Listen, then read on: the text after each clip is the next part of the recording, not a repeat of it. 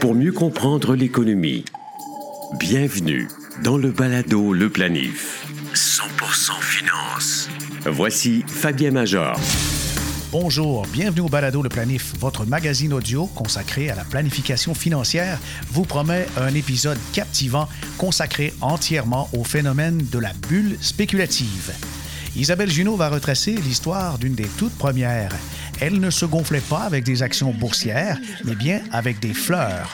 La folie spéculative des bulbes de tulipes en Hollande n'est pas une fiction. Elle a eu lieu réellement au 17e siècle et a marqué l'histoire de l'économie. Notre invité, Ghislain Maillet, a déjà vécu des bulles spéculatives et connaît des moyens pour ne pas perdre sa chemise.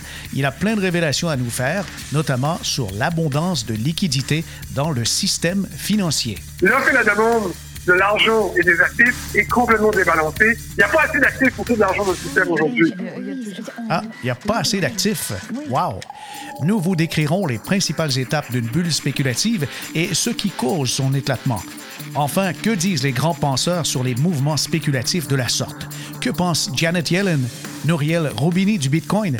Michael Burry, gestionnaire émérite et lanceur d'alerte de la crise des subprimes, a identifié la prochaine bulle. Quant à Charlie Munger, associé de Warren Buffett, il en veut aux firmes de courtage à escompte. Je vais vous raconter pourquoi. Le balado Le Planif est partenaire d'InfoBref, un nouveau média d'information destiné aux professionnels et aux gens d'affaires. InfoBref vous offre l'essentiel des nouvelles.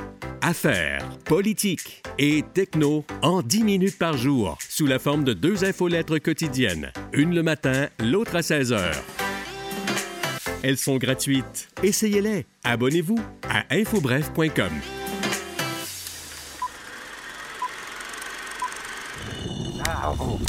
L'origine du phénomène de la bulle spéculative se perd dans la nuit des temps. Il est peut-être aussi vieux que l'humanité. L'instinct grégaire de l'Homo sapiens le pousse à suivre ses congénères. Là où il y a foule, l'homme curieux s'y aventure, parfois à son péril. N'allez pas croire que le Bitcoin est le premier actif financier basé sur la foi. Au 17e siècle, en Hollande, tant la noblesse que les paysans n'en avaient que pour les bulbes de tulipes.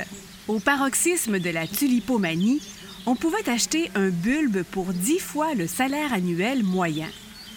Dans l'ouvrage de Charles Mackay, Illusions populaires extraordinaires et la folie des foules, publié en 1841, on raconte qu'un seul bulbe de tulipe de type Semper Augustus se négociait au prix d'une terre de 5 hectares ce qui peut correspondre aujourd'hui à un terrain d'un million de dollars à Laval.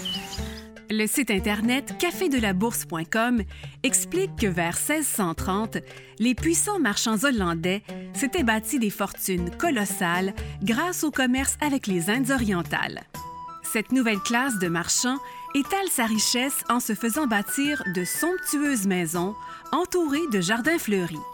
Et la star du jardin, c'est la spectaculaire tulipe. Résultat, elle devient rapidement un objet de luxe, symbole de réussite et d'opulence. Et on en trouve une grande variété.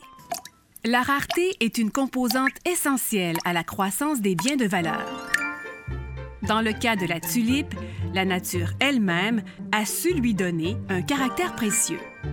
Il faut jusqu'à 12 ans pour qu'une graine engendre un bulbe ayant la capacité de fleurir. En février 1637, comme si toute la population d'Europe réalisa simultanément le ridicule de cet engouement farfelu, on se désintéressera de la tulipe et il ne restera que des vendeurs. La bulle spéculative éclata et engendra une crise économique sévère. L'épidémie de peste bubonique qui sévit à ce moment contribua certainement à replacer les priorités des familles. L'euphorie collective entourant un actif a toujours précédé des drames économiques. En finance comportementale, il est établi que faire ses choix d'investissement en fonction de ceux du voisin est rarement une bonne idée. Comme l'a si bien dit Isaac Newton, je suis en mesure de calculer les mouvements des corps célestes, mais pas ceux de la folie des hommes. Le Palado Le Planif. Actualité financière. Voici Fabien Major. Qu'est-ce qu'une bulle spéculative? Pour y répondre, on fait nos recherches sur Internet, sur Google, et on trouve toutes sortes de sites euh, d'information, mais euh, j'en ai trouvé un qui résume assez bien toutes les définitions possibles et également les, étapes, les grandes étapes pour en venir à l'éclatement d'une bulle spéculative. Le rédacteur financier Thierry Tilonda, qui travaille pour le compte d'IG Bank, une euh, institution financière suisse, a donc préparé un dossier très intéressant. Je vais partager le dossier en question. Mais d'abord, une bulle spéculative, pour vous mentionner, qui est aussi appelée une bulle économique, c'est un phénomène cyclique. On voit ça relativement souvent, mais pas toutes les années.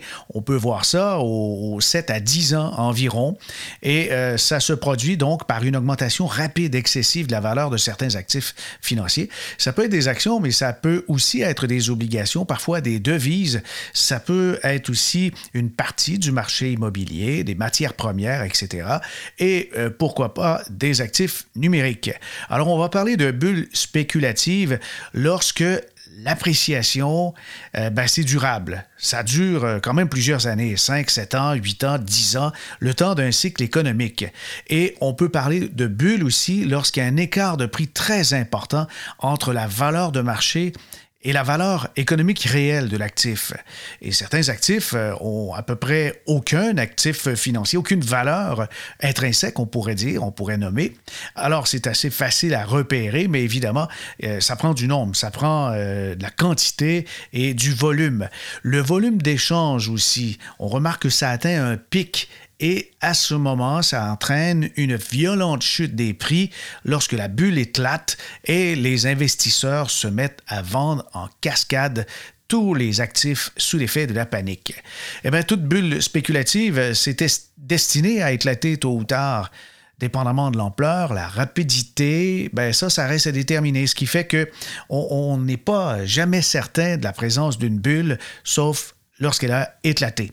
Une bulle de prix, c'est alimenté par des comportements spéculatifs et ça se forme donc dans n'importe quel marché. C'est un, peu automatique, ça se fait tout seul et ça semble être rationnel au début, mais le comportement de certains investisseurs commence à devenir carrément irrationnel. On va parler d'exubérance, on va parler aussi de croyances erronées.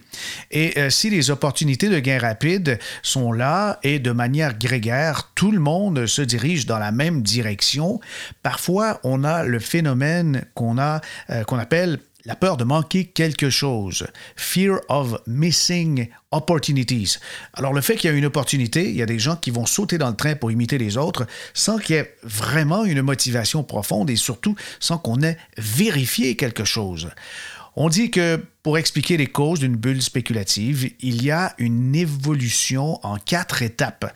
Il y a d'abord le mimétisme euphorique collectif, c'est lié à la finance comportementale. Lorsque, par exemple, un investisseur achète un actif boursier, tout simplement en voyant les autres acheter, et là, euh, ça suit, comme je disais précédemment.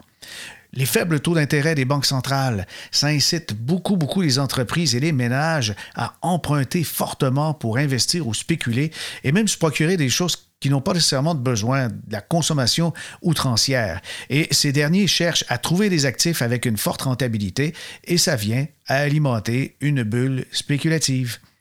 Il y a l'émergence de nouveaux types d'actifs. Il y a les modes qui jouent énormément. Les investisseurs aveuglés par certains nouveaux actifs financiers comme de nouvelles technologies, les financières technologiques, ça peut être aussi relié aux technologies de l'information, ça peut être les cryptos. Voyez, la foule se dirige vers quelque chose à la mode et euh, parfois, lorsque on en parle fréquemment dans les médias, il y a donc un effet d'entraînement. Il y a une confiance exagérée quant à l'avenir du marché. Les conditions macroéconomiques favorables, à tort ou à raison, forte croissance, faible taux de chômage, ça c'est à la base d'un niveau de confiance élevé des ménages, mais ça occasionne une hausse du nombre des acheteurs potentiels sur les marchés boursiers des actifs dont justement on, voit une forme d'enflure. Et il y a surréaction suite à une variation, une revalorisation de la valeur intrinsèque, la valeur fondamentale euh, sur le titre financier. Alors les investisseurs seront poussés à l'acheter massivement, créant ainsi des divergences importantes entre sa valeur réelle et la valeur au marché. Alors, il y a différentes phases. Si on peut les, les résumer ainsi, il y a la phase de gestation ou de démarrage, la phase de la naissance et la prise de conscience de la bulle comme telle, la phase maniaque ou, l'euphorie où, vraiment euh, il y a des comportements moutonniers et de l'endettement. C'est une des phases les plus dangereuses, effectivement, puisque après arrive la phase d'éclatement. Dans les exemples de bulles spéculatives, eh bien, il y a certainement la tulipomanie, qui est considérée comme la première bulle spéculative de l'histoire qui s'est formée au 17e siècle en Hollande sur le marché de la tulipe. On peut parler aussi de la Grande Dépression aux États-Unis qui s'est ensuite étendue à l'Europe. L'éclatement de cette bulle mit fin à un marché haussier qui dura près d'une décennie et qui a plongé les États-Unis, une bonne partie de l'Europe, dans une crise économique profonde qui a duré dix ans. Il y a certains experts qui pensent que les, raisons du, crash de 1929 euh, ben, étaient trouvées dans un excès de monnaie et de crédit facile suite à l'injection d'une grande quantité de nouvelles liquidités sous forme de crédit par la Réserve fédérale américaine en 1924. Et cette situation a favorisé une croissance artificielle des cours de la bourse et tout le monde voulait acheter. Je me souviens d'une anecdote que j'ai retrouvée dans un bouquin qui relatait justement l'éclatement de, de la bourse, en fait le crash de 1929 où des gens totalement illettrés, des, analphabètes, voulaient participer à, cette course boursière, cet effet d'entraînement incroyable, et ramassaient les économies d'une vie, mettaient par exemple 100 dollars, 200 dollars dans une enveloppe et demandaient au maître de poste d'envoyer ça. D'un petit village du Texas, l'enveloppe se rendait à Wall Street où les courtiers empilait littéralement les enveloppes pleines de billets de banque avec des petits mots griffonnés par le maître de poste qui disait Investissez mon argent, faites-le profiter. Et les banquiers multipliaient par 10, 20, 30 ces capitaux sous forme d'emprunt pour faire un échafaudage évidemment très fragile qui a fini par éclater. Autre bulle spéculative mémorable, celle d'Internet que j'ai vécue personnellement, la bulle technologique, une bulle reliée à l'Internet. Toutes les compagnies qui finissaient par .com, il y avait entre autres des entreprises comme euh, Pet.com où on pouvait acheter en ligne des accessoires d'animaux qui étaient valorisés à plusieurs milliards de dollars. Alors tout ce qui touchait aux télécommunications, secteur lié à l'informatique et Internet évidemment était très prisé. Ça a débuté à peu près en 1997 98-99, ben là, il y avait des rendements de l'indice Nasdaq 100 qui dépassaient les 100% par année. C'était très facile. Il y a certains investissements, certains titres qui faisaient plus de 10-20% de rendement par semaine. Alors, les investisseurs qui, justement, craignaient de passer à côté de quelque chose étaient attirés par toute la nouvelle technologie qui entourait Internet et les hausses spectaculaires des cours de la bourse, et la bulle Internet éclata au mois de mars 2000 et les marchés boursiers ont connu une chute de trois ans jusqu'en 2003 sans entraîner évidemment d'autres euh, sous-secteurs, mais bien sûr c'est la technologie qui a le plus souffert et l'indice repère qui englobe une grosse partie des titres technologiques, le Nasdaq 100 a tellement souffert qu'il mit 15 ans avant de retrouver le niveau sommet de mars 2000.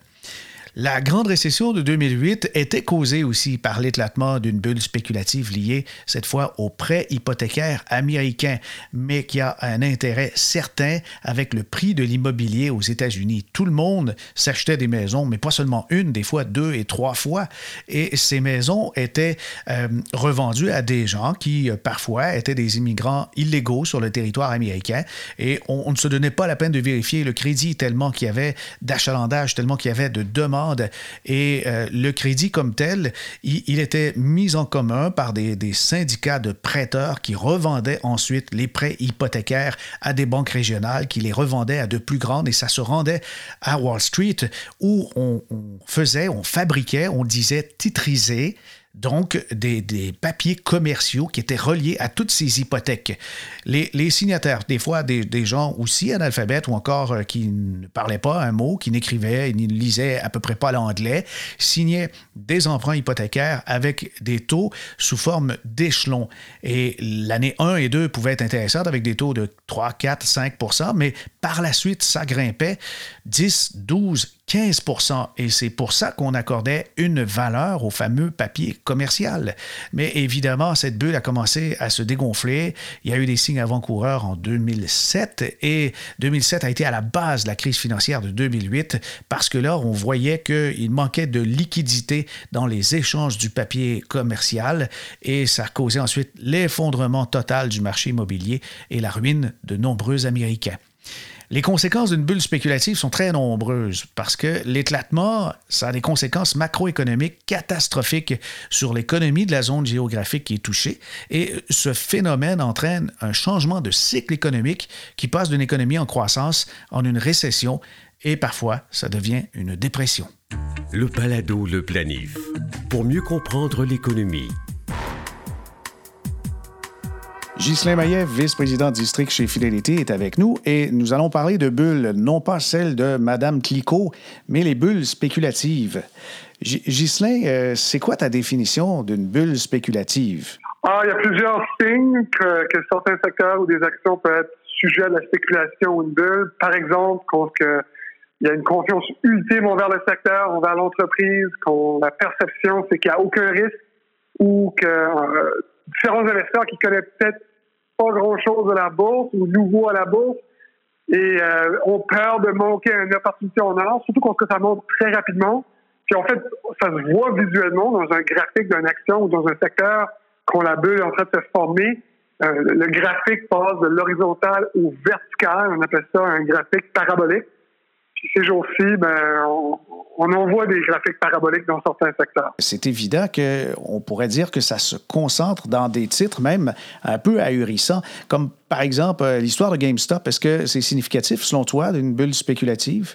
Ben, GameStop, c'est un petit peu particulier. Le, mouvement sous-jacent de plusieurs nouveaux investisseurs qui, qui font en sorte que c'était plein de petits poissons qui est devenu un gros poisson, ça, c'est un signe d'euphorie dans le sens que plein de gens qui n'ont jamais vraiment regardé le bilan GameStop ou qui étaient peut-être au courant qu'ils sont en train de fermer plusieurs magasins, qui ont des problèmes financiers, mais indépendamment, ils sont tous euh, mis sur le, sur le dossier d'acheter le stock. Euh, le fait qu'il y a plein de gens qui peuvent, qui peuvent faire bouger un stock comme ça, c'est un signe d'euphorie. Mais quand le stock a monté dix fois ou plus dans une journée, ça, c'était aussi pour une raison technique. Il y avait un short squeeze. Donc, euh, c'était, ça, c'est spécial et propre. C'est pas impossible dans le futur, mais euh, c'est un événement assez improbable. La, raison sous-jacente, par contre, ou le mouvement sous-jacent, fait partie des signes d'euphorie. Ah oui, ah oui. Alors, l'euphorie, donc, présentement, euh, si on essaie d'observer, où est-ce qu'on pourrait dire qu'il y aurait peut-être des bulles spéculatives, selon toi? Ben, dans le secteur technologique, il faut vraiment faire la part des choses parce que il y a des gens qui vont dire qu'ils vont faire la conclusion rapide que tout le secteur technologique est est surévalué. Mais si on prend un exemple comme Microsoft, c'est une très bonne business. Leur profit a des très bonnes chances de croître à long terme. Donc, ça fait un certain support aux évaluations d'aujourd'hui. Ça ne nous gêne pas du tout d'investir à ces prix-là. De l'autre côté, par contre, il y a des titres qui ont peut-être une promesse d'une technologie quelconque qui pourrait être vraiment intéressante de jour, qui, qui sont capables de le développer puis de mettre au marché et voir si c'est capable, s'ils sont capables de le vendre à profit. Il y a plusieurs étapes à se rendre au profit, et il y a plusieurs compétiteurs qui ont une promesse similaire, mais que tous les titres s'échangent à des unités très élevées, comme si il n'y a pas de risque d'exécution ou il n'y a pas de risque que ça va pas marcher. C'est là c'est dans ces secteurs-là du secteur technologique qu'on voit un peu de surévaluation. Ça peut être euh, SaaS, donc euh, Software as a Service, donc il y a plein d'exemples de titres que, surtout que c'est un SaaS, mais automatiquement le titre vaut énormément. Euh, il y a d'autres exemples peut-être comme les les actions reliées aux énergies vertes ou aux solutions climatiques. Euh, c'est clair que avec le mouvement de décarbonisation, il y a plusieurs de ces business-là qui vont devenir énormes et que leur chiffre d'affaires va croître énormément. Mais c'est pas toutes les compagnies qui vont automatiquement participer à cette parade. Donc, il y a aussi là des signes euh, de, de, de, spéculation, de surenthousiasme. Ceux qui risquent d'être pénalisés euh, quand il y a des, des, corrections, des prises de profit importantes, euh, c'est probablement les investisseurs qui achètent l'indice. Si on prend l'SP500, 27% concentré maintenant dans les technologies d'information. Le Nasdaq 100 commence peut-être à ressembler à une bulle. Es-tu d'accord avec cette affirmation? Ben, je suis d'accord qu'à l'intérieur des indices, il y a des secteurs, qu'il y a des stocks qu'on n'achèterait pas on n'achèterait pas aujourd'hui à ces prix-là ou qu'on n'achèterait pas du tout. Euh, si on prend une perspective à long terme, je pense que c'est quand même des indices ou des, marchés qui, ont plein de potentiel. Mais c'est clair qu'à la marge, si on veut protéger sa diversification, si on veut rééquilibrer une bonne diversification, en tout cas fidélité, en tout cas, on est en train de prendre des profits envers le marché américain, surtout les secteurs de croissance qui se trouvent surtout dans le Nasdaq, pour rediversifier ça dans d'autres classes d'actifs, puis ces jours-ci, d'autres régions et devises également. Ouais. Et dites-moi, en ce qui concerne, euh, Ghislain, euh, les secteurs technologiques, ils sont euh, représentés parfois dans certains investissements qu'on trouve chez Fidelity. Je pense entre autres à Mark Schmel, qui a connu avec Innovation Mondiale un résultat incroyable, 100% de rendement. il y a ses portefeuilles aussi Situation spéciale. Vous avez d'autres investissements en technologie. Et comment vous faites à ce moment-là quand on, on voit qu'il y a un peu de surchauffe dans le secteur? Mais que c'est aussi une partie du mandat du gestionnaire.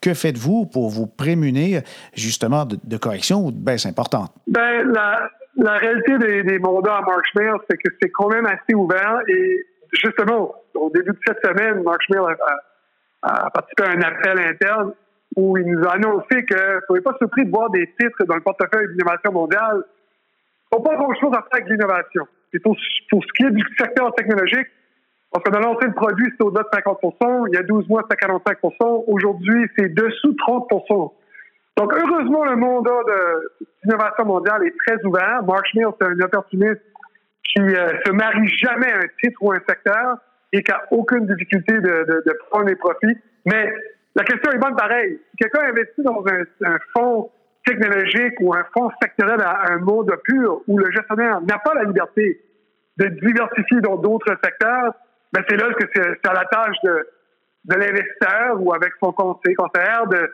de faire des changements à ce côté-là. Mais je vous dirais que les, les nouvelles achats de Marshmail ne trouvent pas en technologie ces jours-ci.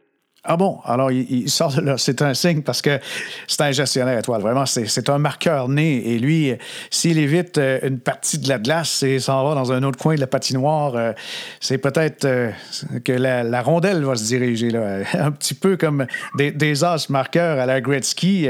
Ça se place pas, ça, ne suit pas la rondelle. Ça va à l'endroit où la rondelle va se trouver. C'est pas pareil, hein? Puis, absolument. C'est un bon exemple. Puis, Mark c'est clairement notre, notre Wayne Gretzky ou notre Sidney Crosby. Puis, puis pour donner un exemple de où la rondelle s'en va, d'après lui, d'après Fidélité, euh, si on revient au, à un secteur qui est sujet à l'enthousiasme, avec, avec une certaine raison, c'est tout, tout, ce qui est relié à, à, à l'énergie verte et le mouvement de décarbonisation, ben, quelqu'un peut investir dans NIO, Tesla ou différents types de titres qui font partie de la solution climatique, mais ces titres-là, généralement, sont très dispendieux aujourd'hui, ou au lieu de ça, au lieu d'essayer de deviner quel titre va dominer les autres, on peut participer de façon plus crue et de façon plus comme fournisseur de matériaux de base à toutes ces compagnies-là. Par exemple, si on convertit toutes des voitures électriques dans le futur, une voiture électrique a quatre fois plus de cuivre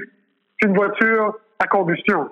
Si on veut moderniser la grille électrique pour incorporer de l'énergie verte, ça demander encore une fois plein cuivre. Donc, le Fonds d'innovation mondiale se trouve à, investir dans des actions de ressources naturelles ces jours-ci, qui ne sont pas nécessairement innovatrices, mais qui, font, qui vont participer à un mouvement qui, d'après nous, euh, va durer pendant longtemps et ça nous permet de participer à une classe active sans avoir des stocks surévalués. Ça, c'est un exemple, il y en a d'autres. Oui, oui, oui. Ben alors, on comprend un peu la logique, c'est que l'investisseur professionnel chevronné qui a de l'expérience, il peut aller par la bande pour aller investir dans un secteur qui est intéressant, qui est prometteur, mais le fait de passer un peu à côté, il saisit les opportunités puis il réduit ses risques aussi. Exactement. On va revenir aux bulles spéculatives. Dans ton expérience, comment ça se termine habituellement, une bulle spéculative? Chez Rock, ça se termine... Euh, c'est rare que c'est que c'est doux ou que ça. Si, un, graphique ou un secteur ou une action passe au mode parabolique puis que ça monte euh, dramatiquement, c'est rare que ça stabilise à la hausse et que ça, ça, monte, train va loin de ce niveau-là. Généralement, après une forte augmentation d'un prix d'une action, la tentation de plusieurs investisseurs de prendre des profits éventuellement euh, devient puissant, les investisseurs, les investisseurs institutionnels prennent leur profit, un peu comme que Marshmill, notre père, dans certains secteurs. Euh, ça ne veut pas dire qu'il y a encore des titres chers qui, qui pensent qu'il y a encore du chemin à faire. Euh, mais généralement, c'est euh, le, plus que ça monte, le plus que les investisseurs tôt ont un incentive de prendre du profit. Et si ces investisseurs-là ont moindrement de poids dans l'exploitation ou dans le marché, ça peut faire, ça peut interrompre la montée du titre. Puis les derniers investisseurs qui s'attendaient à faire des, des rendements rapides, soudainement réalisent qu'ils ont des pertes rapides. Et ça, ça peut amplifier le mouvement à la baisse. Donc, généralement, Fabien, comme, comme, comme tu sais déjà, ça finira en mort, tout ça. Oui, c'est ça. Il y a un effet de cascade. Mais il y a quelque chose de particulier. Il n'y a pas une crise semblable, il n'y a pas une bulle semblable non plus. Et la pandémie est quelque chose d'inattendu. Et fort heureusement, la pandémie de COVID-19 est arrivée dans un timing formidable puisque euh, c'est pas une crise financière, c'est euh, des problèmes économiques sectoriels engendrés par une crise sanitaire.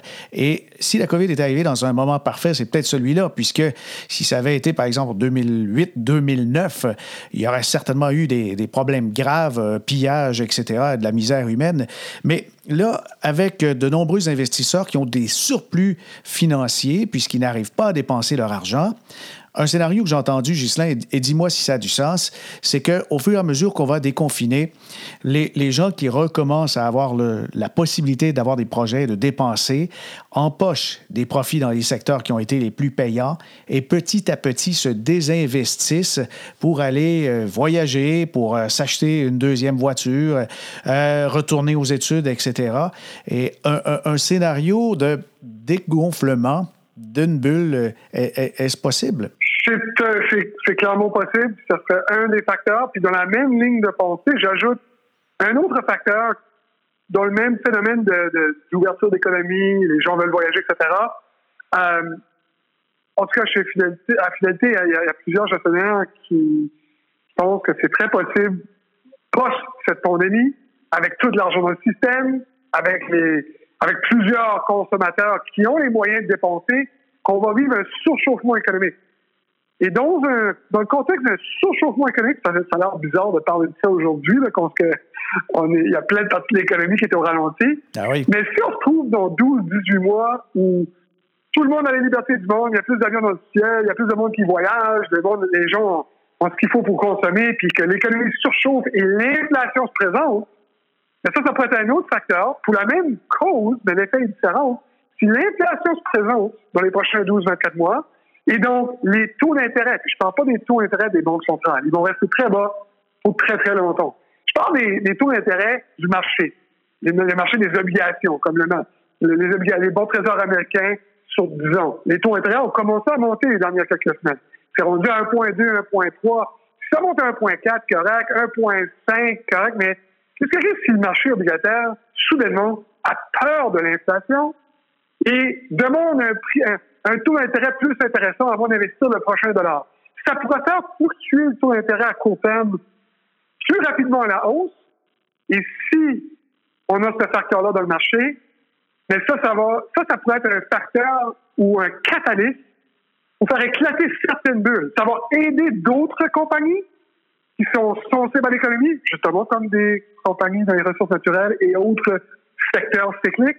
Mais les secteurs qui sont sujet à des surévaluations ou des ratios coûts-bénéfices très élevés, si le taux d'intérêt augmente, ben, il y a une corrélation inverse avec les évaluations. Parce que si un titre s'échange à des multiples très élevés, c'est parce qu'on s'attend à, des, à des, des profits futurs de longue date et en croissance constante. Si le taux d'intérêt monte, c'est le taux d'escompte à laquelle on actualise ces profits futurs-là. Donc, quand ces taux d'intérêt augmentent, les évaluations vont faire descendre. De la même façon que 2020, les taux d'intérêt ont descendu face à la crise. On avait besoin de ça pour des raisons économiques. Mais ça, ça, ça, ça a augmenté davantage les évaluations. Donc, ça, c'est un risque. Donc, ça, on pourra même avoir une, des très, très bonnes business qui a véritablement une vue à long terme, une croissance à long terme de leurs profits, qui va faire face à une volatilité de leurs évaluations simplement à cause que les taux d'intérêt sont volatiles.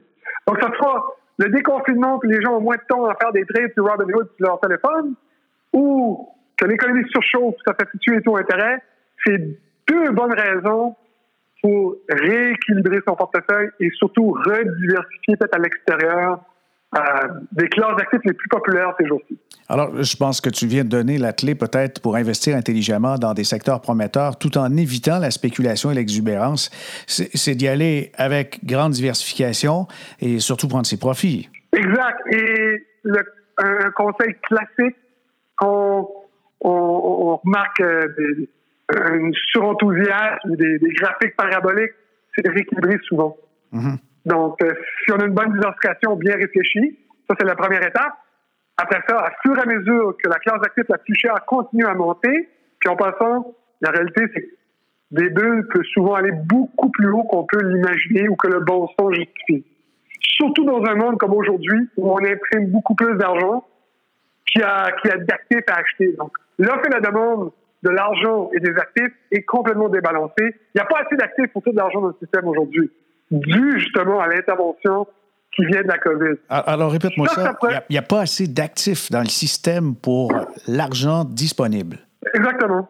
par exemple, en dollars US, juste la flotte de dollars US partout dans le monde, il y a 35% plus de dollars US aujourd'hui qu'il y a 12 mois.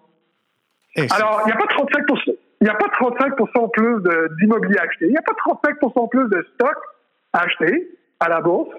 N'y a pas 35% euh, des obligations gouvernementaux, ils vont en avoir de plus en plus avec l'endettement. Mais bref, la création d'argent ou le rythme de création d'argent augmente beaucoup plus rapidement que, que la création de nouveaux actifs que l'argent peut acheter. Donc, ça, c'est une inflation d'actifs qui a déjà commencé et c'est pas clair comment loin que ça peut aller.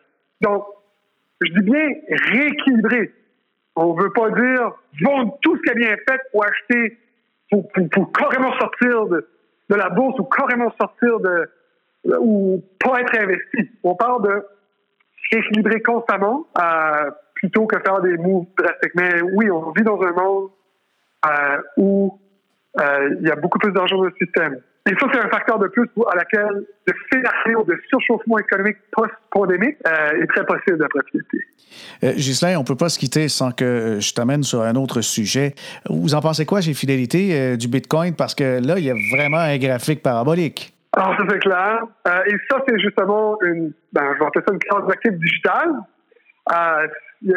Je sais que c'est pas tout le monde qui, qui, qui, voit ça comme une classe d'actifs, mais si on considère une classe d'actifs, que ce que je vous ai partagé tantôt sur l'offre et la demande, c'est encore plus vrai parce que la façon que le, le, Bitcoin, en tout cas, a été conçu, l'offre est limitée à 21 millions, puis on est rendu à, à, peu près 18,7 millions de Bitcoin qui a été émis. Donc, l'offre est très restreinte, mais la demande qui vient des devises, de plein de devises dans le monde, est, sont illimitées. Donc, les arguments à la hausse sont, sont, sont là, le problème, c'est que les gens peuvent aller trop loin dans la démarche, trop investir là-dedans, en ignorant les risques potentiels. Un de ces risques-là, c'est la réglementation. Ouais, on vous dit que le Bitcoin euh, peut être vu comme une menace pour le système monétaire actuel. C'est très énergivore, donc il y a des enjeux climatiques à, la popularité des crypto-devises. Et si une certaine synchronisation des gouvernements partout dans le monde pour euh, mettre le bâton, les bâtons dans les roues, ou peut-être euh, rendre les échanges illégaux, rendre les digital wallets illégales, euh, ça pourrait abolir la demande institutionnelle et d'individus dramatiquement et soudainement. Donc, c'est pour ça que c'est correct si les gens veulent euh, avoir une partie de leur argent à l'extérieur du système monétaire, mais je fais bien attention d'aller trop loin dans cette démarche-là parce que ça va rester très volatile. Oui, alors les, actifs numériques basés sur la foi, euh, bien sûr, on, sent qu'il y a une certaine limitation. Oui, au niveau euh, juridique, au niveau aussi euh, des autorités réglementaires de, tous les États du monde. Mais déjà, le Canada s'est prononcé le Canada a mentionné qu'il fallait déclarer ces gains comme un gain en capital. Et il y a des lignes qui s'ajoutent dans les déclarations fiscales. Et maintenant, on se réserve aussi le droit d'aller demander à, à ces plateformes qui permettent la négociation l'identité de certains investisseurs et sa force de loi. Et, si certaines de ces plateformes refusent d'obtempérer, ben carrément, elles, n'auront plus le droit de négocier sur euh, des territoires importants. Euh, oui, ça, ça, peut, euh, ça peut virer mal.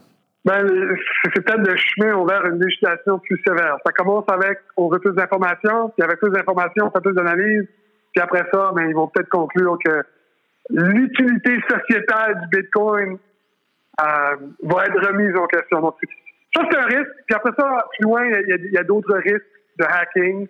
Mais ça, c'est euh, c'est vrai pour les échanges, c'est moins vrai pour le blockchain, c'est très sécuritaire. Ouais. Ceci dit, si la technologie évolue vers le quantum computing, sur peut-être une décennie ou deux là, de ce, de ce moment-là, c'est là qu'on pourrait, on pourrait même questionner le blockchain. Mais ça, c'est pas pas dans les cartes pour le court terme, en tout cas. Mais en ce qui concerne le minage, tu as bien fait de le soulever en disant qu'il y a des enjeux environnementaux avec euh, un trillion sous administration, maintenant la valeur totale du Bitcoin, euh, ben, ça consomme autant d'énergie que l'Argentine, un pays entier. Alors, ceux qui ont des, préoccupations environnementales en disant qu'on veut sauver la planète, ben, vous tenir loin de ce genre d'actifs est peut-être déjà un grand pas pour la planète. Planifiez mieux avec le balado Le Planif. Voici quelques réflexions sur le phénomène de la bulle spéculative, avec entre autres des citations et des réflexions sur de grands penseurs comme Elon Musk, Janet Yellen, David Rosenberg, Nouriel Roubini, Michael Burry et Charlie Munger. Quand la parole d'un seul homme est suffisante pour influencer immédiatement les cours d'un actif, évidemment, on n'est pas en présence d'une valeur étalon. Elon Musk a fait bouger la valeur du Bitcoin avec deux, trois tweets. Rappelons qu'il n'est pas le président d'un État ni président de la Réserve fédérale américaine. Bien que sa société Tesla offre des produits formidables, elle ne produit qu'un demi-million de voitures par année que Tesla soit valorisé à 700 milliards versus 200 milliards pour Toyota qui en vend 20 fois plus, c'est peut-être un bon exemple du génie de marketing d'Elon Musk, mais certainement pas de sa vivacité à évaluer un actif intangible. Il a de l'influence, c'est vrai, mais si l'actif se laisse influencer, ça démontre quelque chose. Janet Yellen aussi a influencé le cours du Bitcoin. Il s'approchait des 60 000 lorsqu'elle a déclaré que la monnaie numérique est une avenue intéressante, mais ce n'est certainement pas le cas du Bitcoin, qui est, selon elle, extrêmement inefficace pour mener des transactions et la quantité d'énergie nécessaire est carrément stupéfiante. Le Bitcoin est très prisé par la finance illicite et avec la recrudescence des cas d'extorsion d'entreprises par rançongiciel qui exige des paiements en Bitcoin, ben, il est plausible d'établir une corrélation directe avec la montée de valeur de cette crypto et les crimes technologiques. David Rosenberg s'est aussi jeté dans le débat. Plusieurs tentent de comparer l'or avec le Bitcoin. Pour le PDG, chef économiste et stratège en chef de Rosenberg Research and Associates, on ne peut pas comparer le Bitcoin à l'or, puisque le Bitcoin n'a pas de valeur fondamentale autre que la foi que le prix a un potentiel de grimper. L'or a un prix plancher et une rareté bien réelle. C'est un objet réel qu'on peut toucher et détenir. On peut aussi s'en servir comme apparat avec euh, des bijoux et autres et dans des composantes technologiques. La valeur du Bitcoin pourrait bien tomber à zéro, mais ça ne peut pas se produire avec l'or. Récemment, dans le Financial Post, Rosenberg soulevait que le plus grand risque qui pèse sur le Bitcoin est un risque relié à sa structure informatique. Oui, considérant les capacités technologiques actuelles, la chaîne de blocs est inviolable, mais ça ne veut pas dire que les innovations quantiques et leur phénoménale puissance de calcul ne pourront pas la craquer tout l'univers des cryptos pourrait bien devenir obsolète avec l'informatique quantique. Que vaut un actif qui peut se faire pirater aisément d'ici 5 à 10 ans? C'est une question sans réponse pour l'instant. Nouriel Roubini, un des lanceurs d'alerte de la bulle immobilière américaine, dit ceci du Bitcoin. Il ne rapporte aucun revenu, n'a aucune utilité, il n'est que spéculation pure qui se nourrit de l'appréciation de son prix.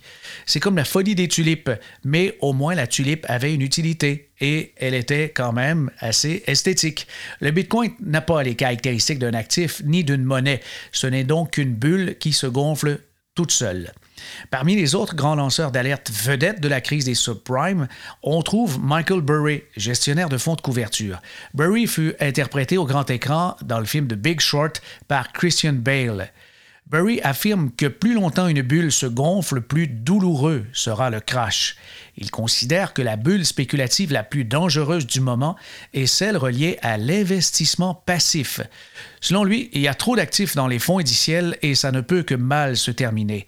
Plus les gens déposent leurs séries REER et autres épargnes dans les indices, plus cela les rend onéreux et risqués. La qualité des titres et la rentabilité n'est même plus un critère de sélection. On achète simplement ce qui est le plus cher possible. Lors de la crise de 2008, plusieurs sont plaints de ne pas avoir été avertis et Burry réplique Je l'ai fait, mais personne ne voulait m'entendre. J'avertis encore cette année les investisseurs et personne ne veut m'écouter. Vous avez la preuve que je vous ai averti. On peut suivre Michael Burry sur Twitter sous l'identité Cassandra, en hommage à la déesse grecque victime d'une malédiction. Cassandre pouvait prédire l'avenir, mais personne ne la croyait. Charlie Munger est l'associé de Warren Buffett dans Berkshire Hathaway. Le 24 février dernier, sur Yahoo Finance, il déclarait que la frénésie boursière gonflée par des investisseurs amateurs sur des plateformes de trading sans commission comme Robinhood finira très mal. Il dit, et je le cite, c'est franchement stupide d'encourager le gambling boursier en créant un état d'esprit de parieur d'hippodrome. Ça ne peut créer que des ennuis. Munger pense que les petits investisseurs sont attirés par les courtiers vantant les opérations sans commission. On travestit le terme commission car on revend à profit les transactions à des mainteneurs de marché comme Virtue ou Citadel. Charlie Munger n'est pas tendre à l'égard de cette nouvelle façon de faire du courtage inspiré du jeu vidéo pour appâter les jeunes. C'est une sale manière de gagner de l'argent. Personne ne devrait croire les courtiers qui prétendent que les activités sont gratuites. La vérité est que la frénésie boursière actuelle est alimentée par des gens qui reçoivent des commissions ou autres formes de revenus par les opérations de ces nouveaux gamblers. oui, ben, je, oui, on, on devrait. Oui. L'épisode du jour se termine ainsi. Pour réentendre et partager nos podcasts, rendez-vous sur le site baladoleplanif.com. Les quatre saisons sont là et elles sont aussi disponibles sur Apple et Google Podcasts, TuneIn et Spotify. Des questions, commentaires, suggestions, écrivez-moi fmajor.snt.com. Enfin, vous croyez que ce podcast mérite 5 étoiles? N'hésitez pas à le noter sur vos plateformes préférées. Ça nous encourage à en produire de nouveaux épisodes.